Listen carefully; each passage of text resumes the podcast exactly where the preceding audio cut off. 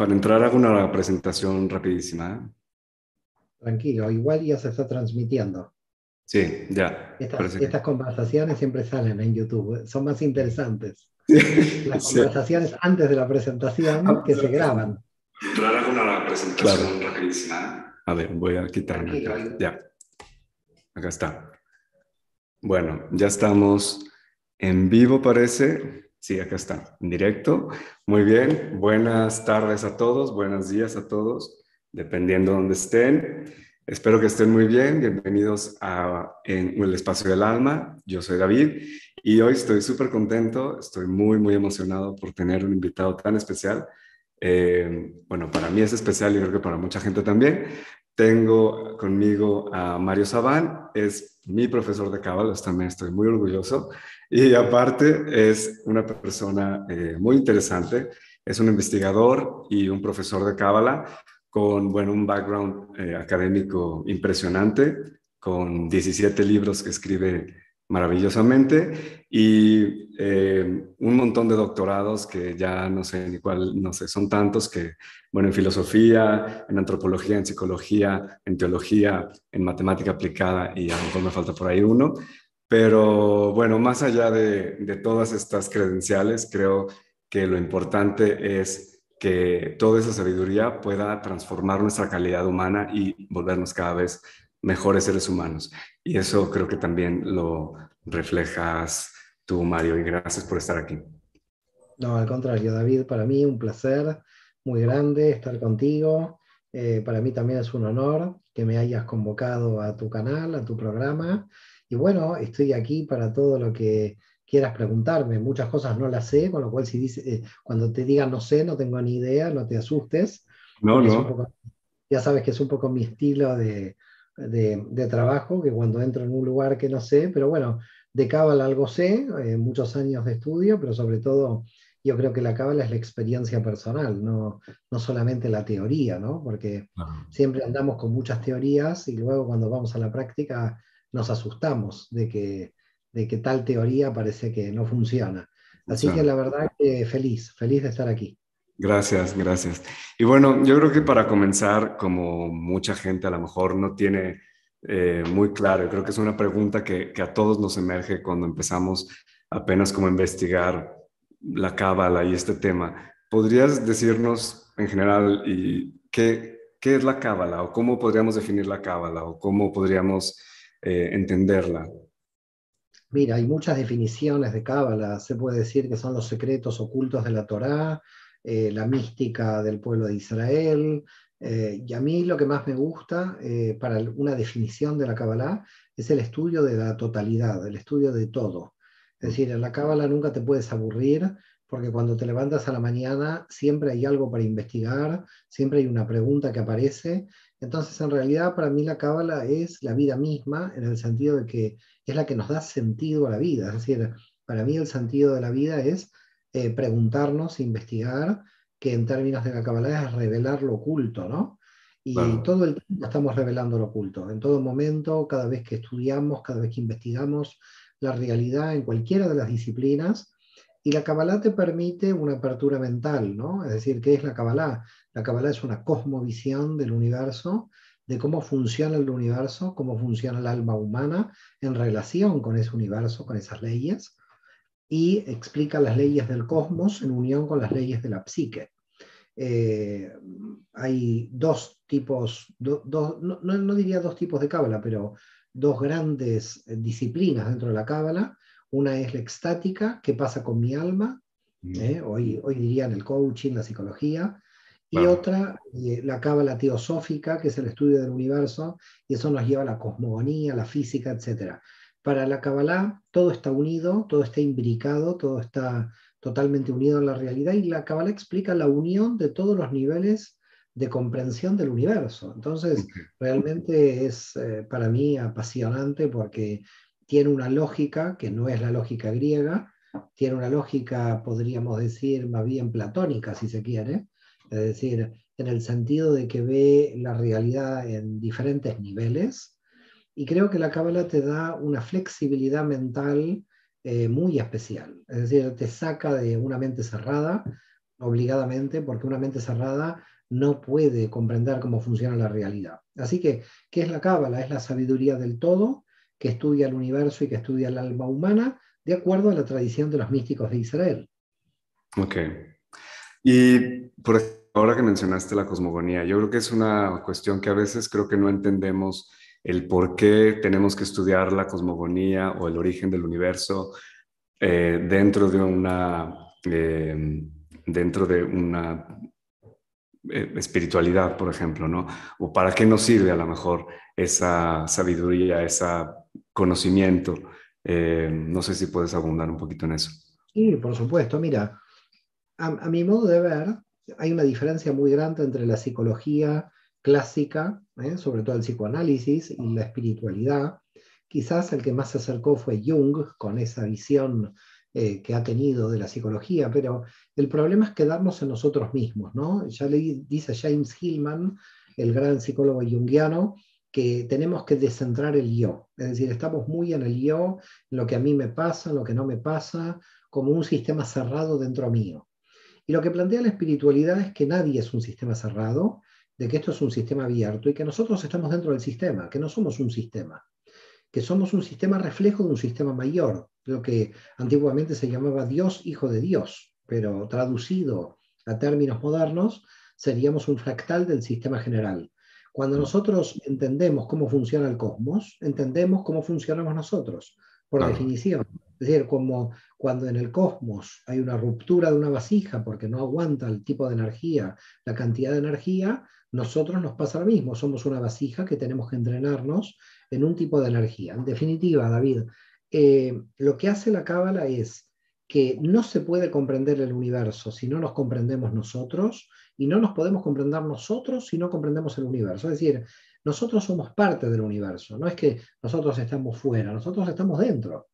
Si nosotros vemos eh, sujeto-objeto, ¿por qué qué hacen las disciplinas científicas? Las mm. disciplinas científicas, yo me distancio y entonces soy un sujeto que estudia el objeto. El problema aquí es que el objeto soy yo, pero mm. soy yo dentro del universo, no soy un objeto separado del universo. Entonces, aunque el sujeto y objeto sea yo en psicología, en realidad el objeto difumina al yo, lo aniquila al yo. Entonces, el sujeto tiene que estudiar lo todo, a sí mismo y al universo en general. Y hay una concordancia, hay una concordancia que viene de la lógica, si quieres, de la biología. En el momento que tú comes un alimento, estás haciendo entrar energía del cosmos dentro tuyo. Esa no es una energía tuya. ¿Por qué decides comer chocolate o comer una banana o comer pistacho o beber agua? Porque lo que estás haciendo es elegir una energía que va a entrar a través de ese alimento y te va a alimentar. ¿Qué es el alimento? El alimento es una energía cosmogónica que entra en un campo del yo. Y el yo, de alguna manera, se transforma de acuerdo a esa energía. Cuando alguien toma un medicamento, pasa exactamente lo mismo. Es un tipo de energía que entra a la estructura del yo. Por lo tanto, no se puede entender el yo de modo independiente en la medida que el yo sobrevive biológicamente en el entorno, comiendo y bebiendo del entorno.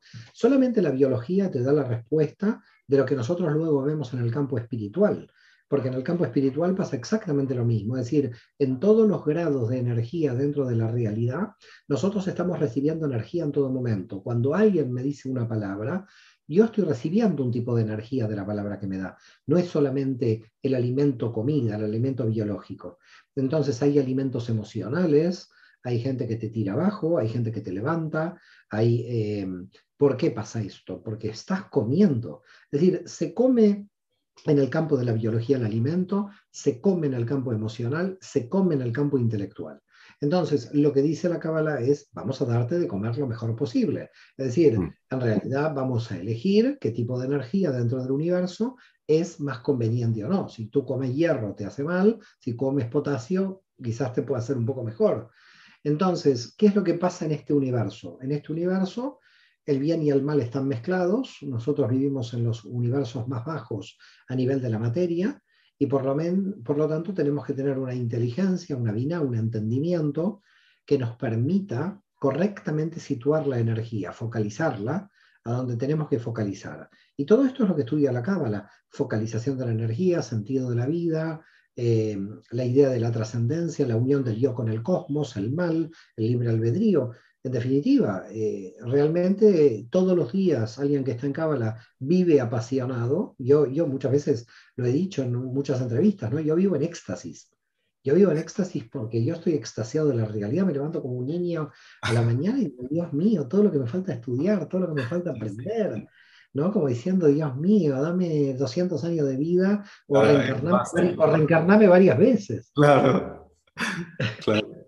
Y, bueno, yo creo que aquí también la siguiente pregunta sería, eh, ¿cómo entonces voy a, cómo entonces podría ayudarme la cábala o estudiar cábala para transformar mi vida, para transformar mi entorno, para mejorar mi vida, ¿no? Creo que todo el mundo, sobre todo en estos últimos años, en estos últimos 10 años de tanta, eh, ahora sí que transformación en el mundo, de tanto cambio, todo mundo o muchas personas están buscando esto, ¿no? Transformar su vida, eh, darle sentido, etcétera.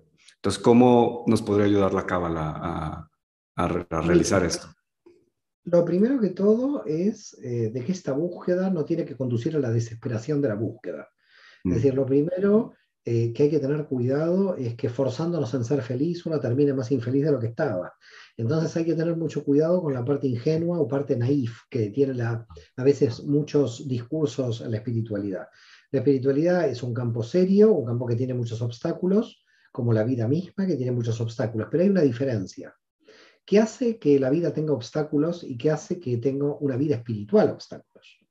En una vida todos tenemos obstáculos, solamente que esos obstáculos, si no aprendemos de ellos, seguirán repitiéndose eternamente estos obstáculos. Mm. La única forma de tener una vida espiritual es qué aprendizaje extraes de los obstáculos. Entonces, eh, podríamos decir que la espiritualidad es el aprendizaje continuo. Y si tú haces un aprendizaje continuo, el obstáculo va a estar enfocado desde otro lugar. Y entonces vas a entender la función del obstáculo. Y cuando entiendes la función de todos los obstáculos de tu vida, empiezas a entender la función de tu vida. Porque la función de la vida de una persona es ver cómo inteligentemente puede pasar esos obstáculos o puede aprender de ellos.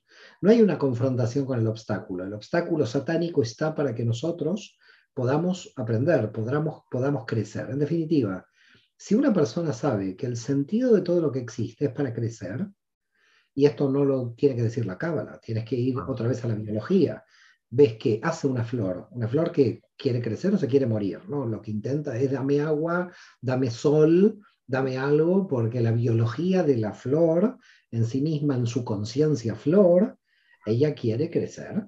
¿Ok?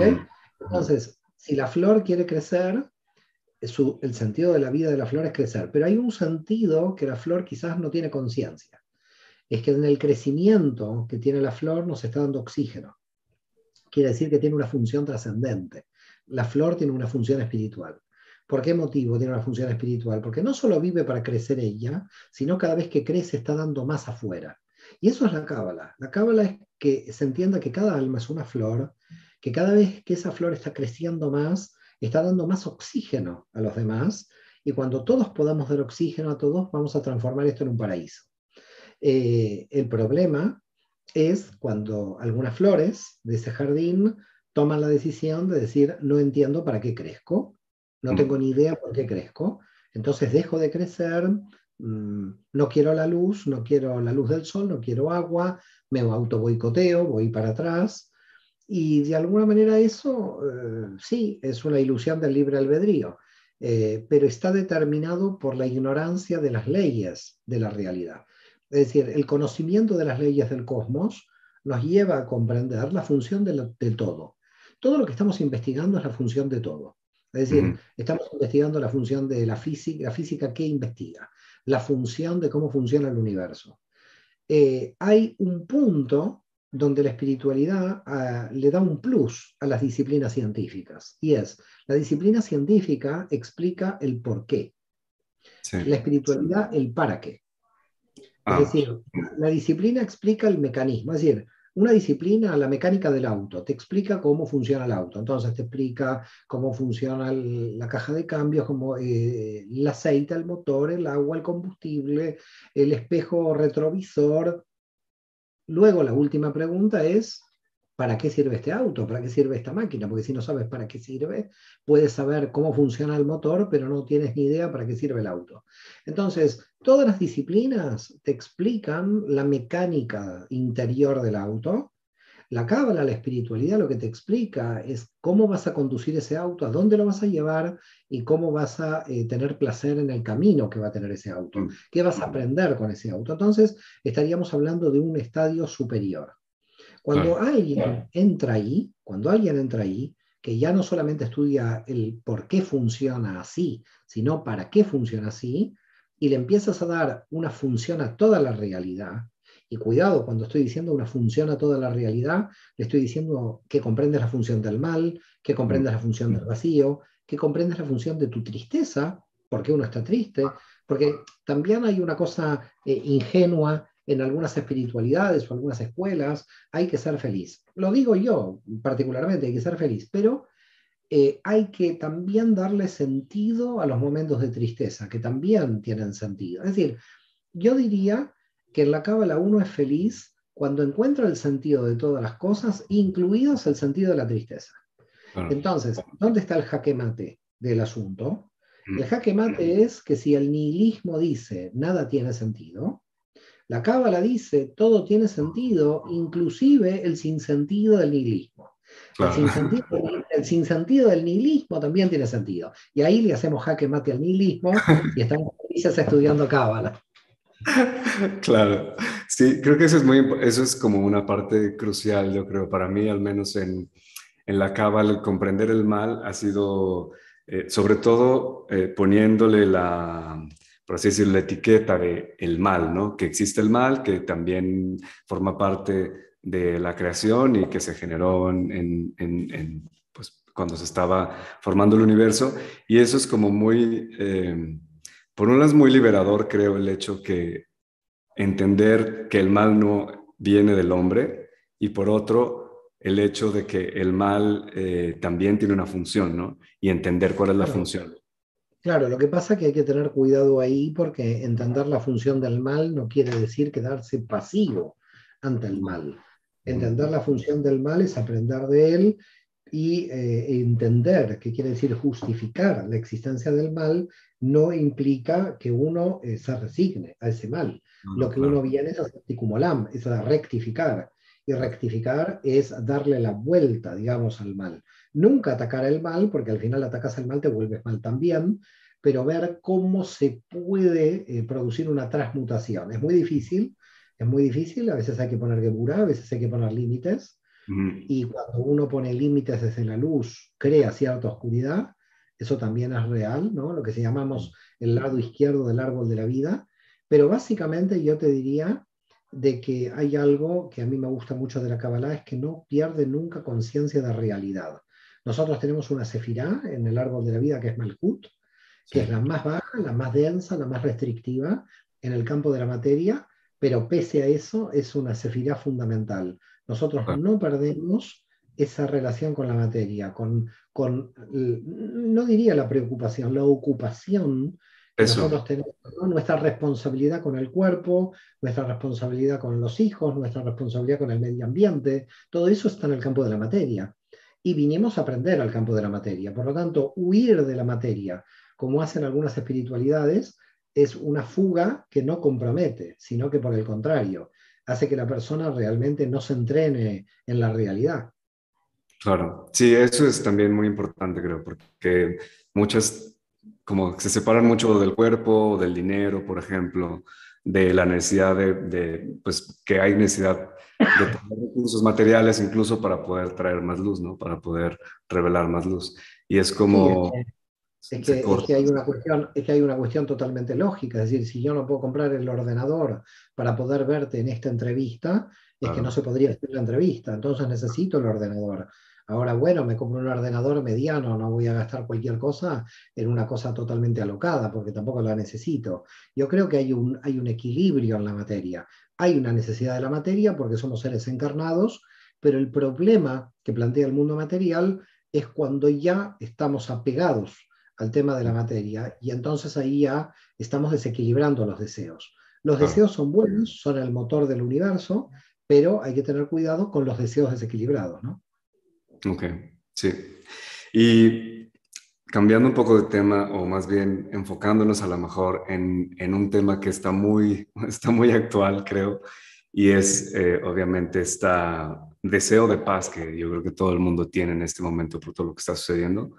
Em, ¿Cuál, bueno, no sé si está muy grande la pregunta, pero cuál sería o cuál podría ser la respuesta de la cábala para que yo como ser humano en mi vida cotidiana, en mi, en mi, sí, en mi vida, pueda contribuir a a esa paz, ¿no? A encontrar esa paz también, eh, pues en el mundo, o sea, para poder como poner mi granito de arena.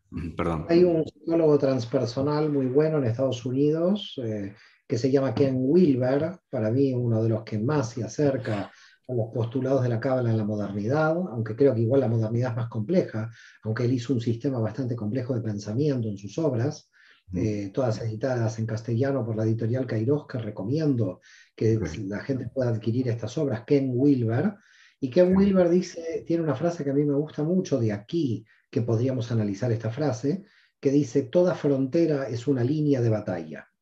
Mm. Eh, en el momento en que yo me divido del otro y yo no me uno, fíjate que en Europa tenemos la suerte de tener la Unión Europea, donde no tenemos fronteras, porque Europa después de tanta historia sanguinaria se dio cuenta de que no tienen que existir fronteras.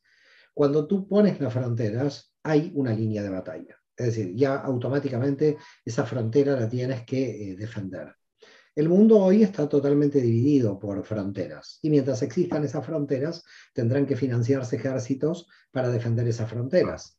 Y por lo tanto, como se tienen que financiar ejércitos, alguna vez esos ejércitos, alguna persona los va a utilizar. Y de hecho es lo que pasa habitualmente. Mm. Entonces, ¿dónde está la cuestión? La cuestión está en cambiar el nivel de conciencia de los dirigentes.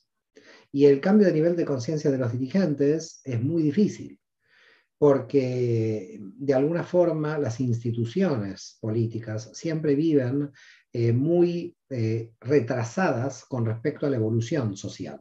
Mm. Es decir, fíjate, en la Iglesia Católica todavía están pidiendo que las mujeres sean sacerdotes, con lo cual imagínate en qué situación nos encontramos. Y la sociedad ya avanzó de una manera increíble. Entonces, como puedes ver, las instituciones van muy lentas, las instituciones religiosas y políticas van muy lentas y la espiritualidad va muy rápido, porque la gente hace un esfuerzo grande para aumentar el nivel de conciencia. Entonces, ¿qué está pasando? Está viendo, como se dice en inglés, un gap, una diferencia, una distancia entre la mentalidad de la gente que nos está gobernando y nosotros. Yo creo que la gente que nos está gobernando, yo te diría, con todo, con todo por supuesto puede haber mil excepciones, no tiene ni idea de lo que está pasando a nivel social.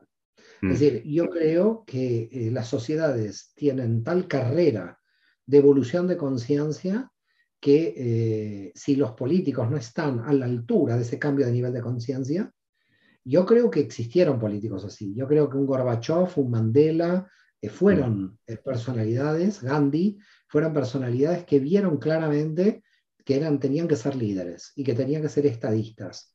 Hoy no tenemos líderes, hoy no tenemos estadistas, hoy la conciencia está en las bases, la gente quiere paz y la gente está cansada de las guerras.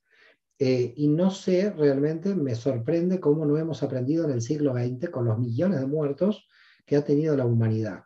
La primera pregunta que nos tenemos que hacer es, este planeta es muy diminuto, David, es muy pequeño, hay 7, 8 mil millones de personas, ya nadie puede conquistar nada, nos queda solamente el Ártico, la Antártida, donde hay pingüinos, ya nadie puede conquistar nada. Entonces yo creo que eh, estamos obligados a convivir en este mundo, estamos obligados a convivir. Entonces, no es que no tiene que haber guerra solamente por ser buenos. La bondad es la única forma de supervivencia que tenemos. Es decir, tenemos que ser buenos para sobrevivir, porque no nos queda ninguna, no, nos queda otra alternativa. Entonces, yo creo que eh, la gente en el mundo político, en todos los países, tiene que realmente entender que eh, la autodestrucción es inminente en esta especie, si realmente seguimos trabajando con paradigmas del siglo XIX o del siglo XVIII, de conquistas territoriales, de grandes imperios. Es que aquí ya no hay ningún gran imperio. Aquí lo que hay es que la humanidad va a tener que sobrevivir. Ahora, la gran pregunta es si vamos a poder sobrevivir a nosotros mismos. Es decir, a mí no me queda claro esto. Es decir, que el universo tenga sentido, tengo, a mí me queda totalmente claro que el universo tiene sentido y que la conciencia tiene sentido también, pero que la eh, raza humana sea merecedora del sentido del universo es lo que no me queda tan claro. Entonces, yo creo que eh, tenemos que trabajar para saber si somos merecedores o no de la luz que nos ha otorgado el universo. Y por ahora me quedan, me deja, tengo serias dudas mm. de que estemos mereciendo eso. Tenemos que hacer un esfuerzo eh, muy fuerte, es decir, es como, a ver, si me, a ver, si me entiendes, hemos perdido tanto el sentido común, David, con nuestra alma, que volver al sentido común del amor, de la unión, de, establecer relaciones pacíficas, si al final, ¿qué quiere la gente? En cualquier país del mundo, no solamente Rusia, Ucrania, que es el problema que tenemos hoy, en cualquier país del mundo, en los países árabes, en Israel, en Irán, en... ¿qué quiere la persona que camina a trabajar todos los días en Corea del Norte, en Rusia, en China, en Argentina, en España? Quiere vivir tranquila, quiere vivir sin problema, no quiere que le caiga una bomba a la familia y que desaparezca la familia, quiere ir a trabajar, quiere estudiar, quiere vivir tranquilo. Eh, entonces, la humanidad hoy estamos siendo rehenes de una pandilla de gente que viene del lado de Amalek, del lado de la oscuridad, eh, que no eh, tiene conciencia o que tiene baja conciencia. Y nosotros tenemos que sentarnos con estos políticos y explicarles que ya no podemos seguir pensando en los imperios que existían en su época. Ya no va a haber más imperio alemán, no va a haber más imperio español, no va a haber más imperio ruso, porque pues, no hay más imperios. Se acabaron los imperios. Entonces, el, el sistema político tiene que tratar de entender que viene un mundo espiritual y que si ese mundo espiritual no viene, estamos jugando con la supervivencia de la raza humana. Por eso yo en entrevistas anteriores he dicho, y lo reitero, que nosotros tenemos la espiritualidad como la última herramienta de supervivencia biológica, y lo estoy diciendo en serio.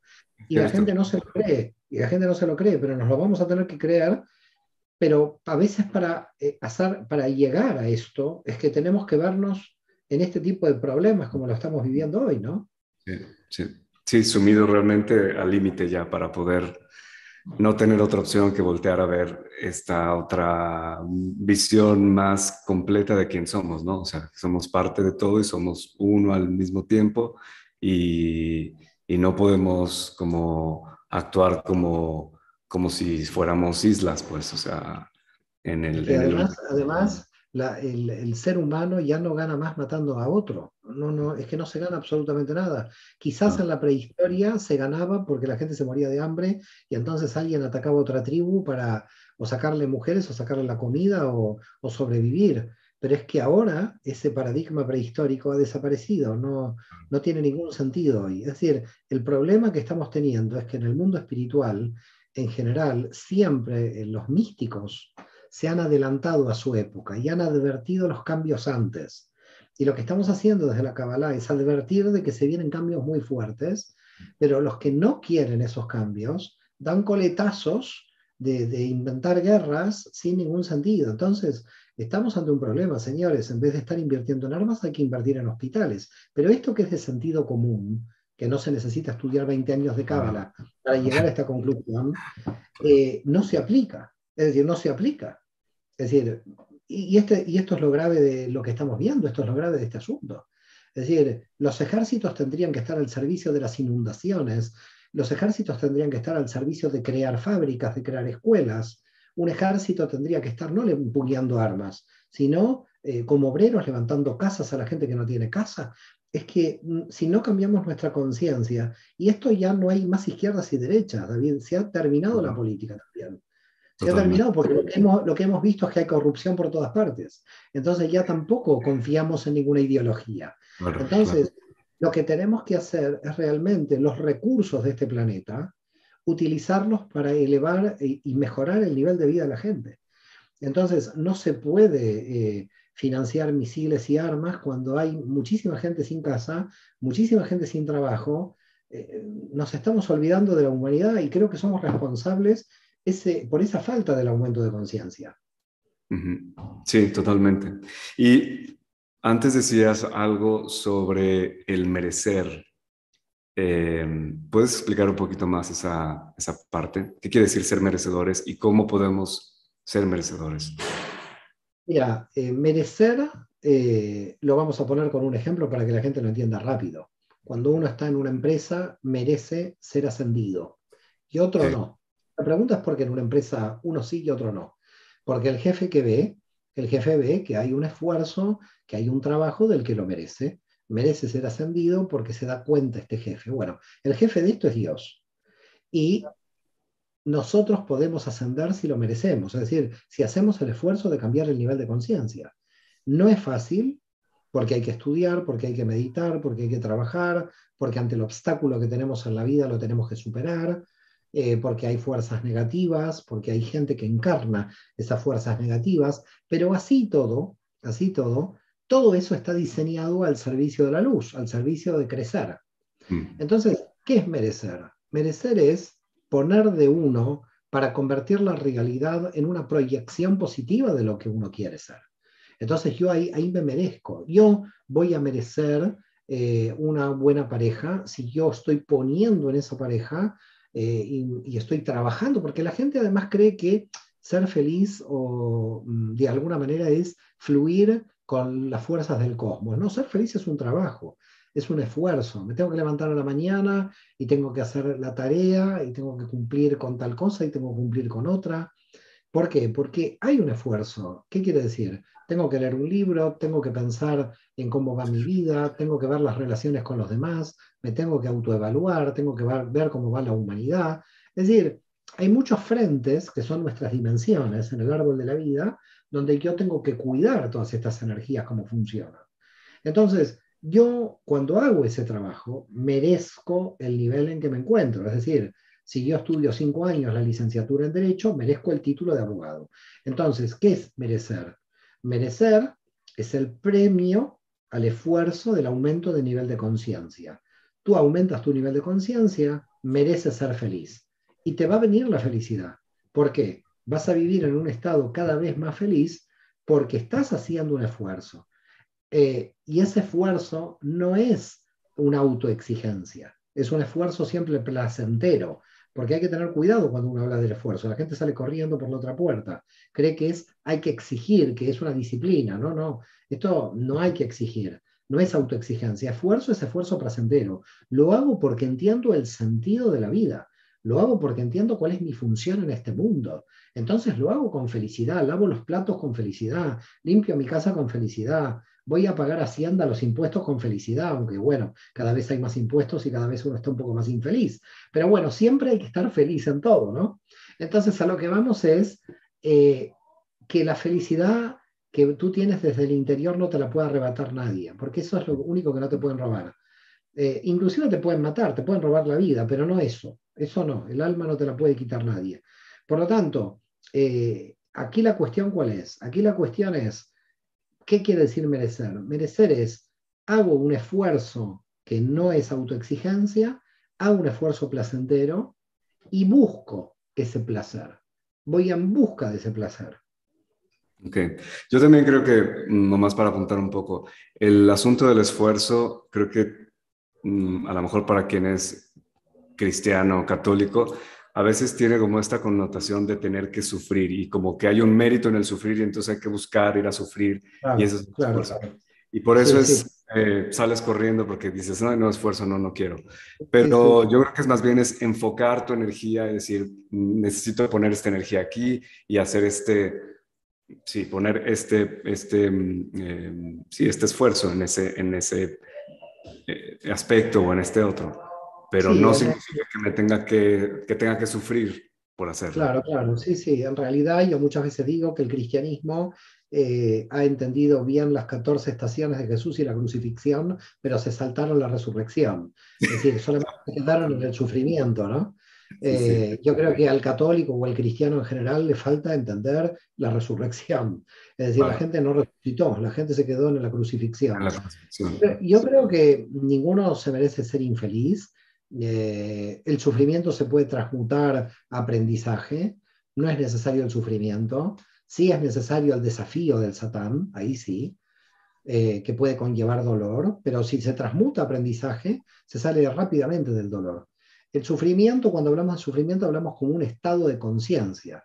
Y te diría que el sufrimiento como estado de conciencia indudablemente viene de la ignorancia, viene de la falta de conciencia, viene de la falta de edad. Por lo tanto, ¿qué es lo que trata de hacer la Kabbalah? Aumentar el nivel de conciencia y entonces baja automáticamente el nivel de sufrimiento. Mm.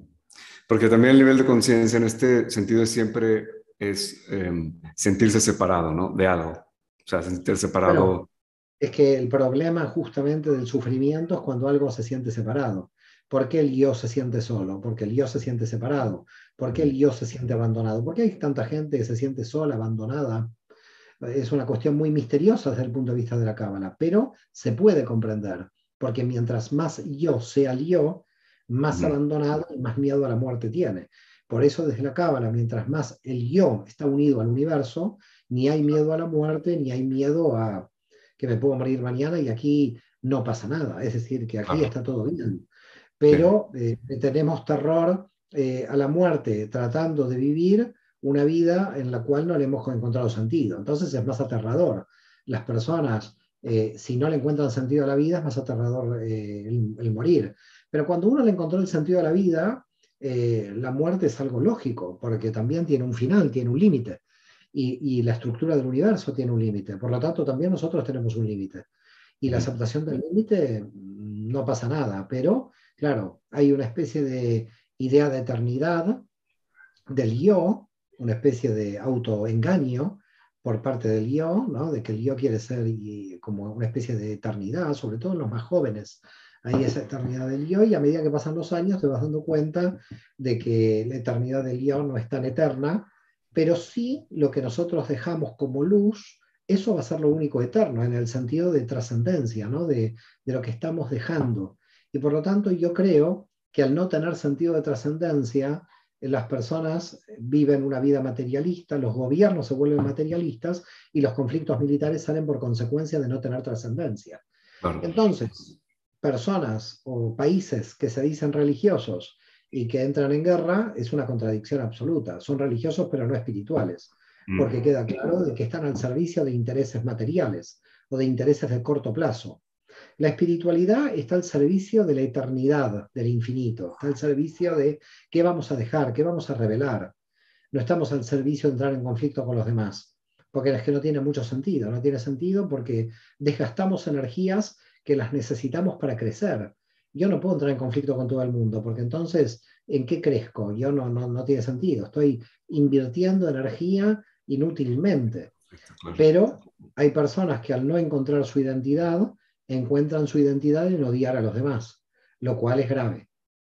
Sí, claro.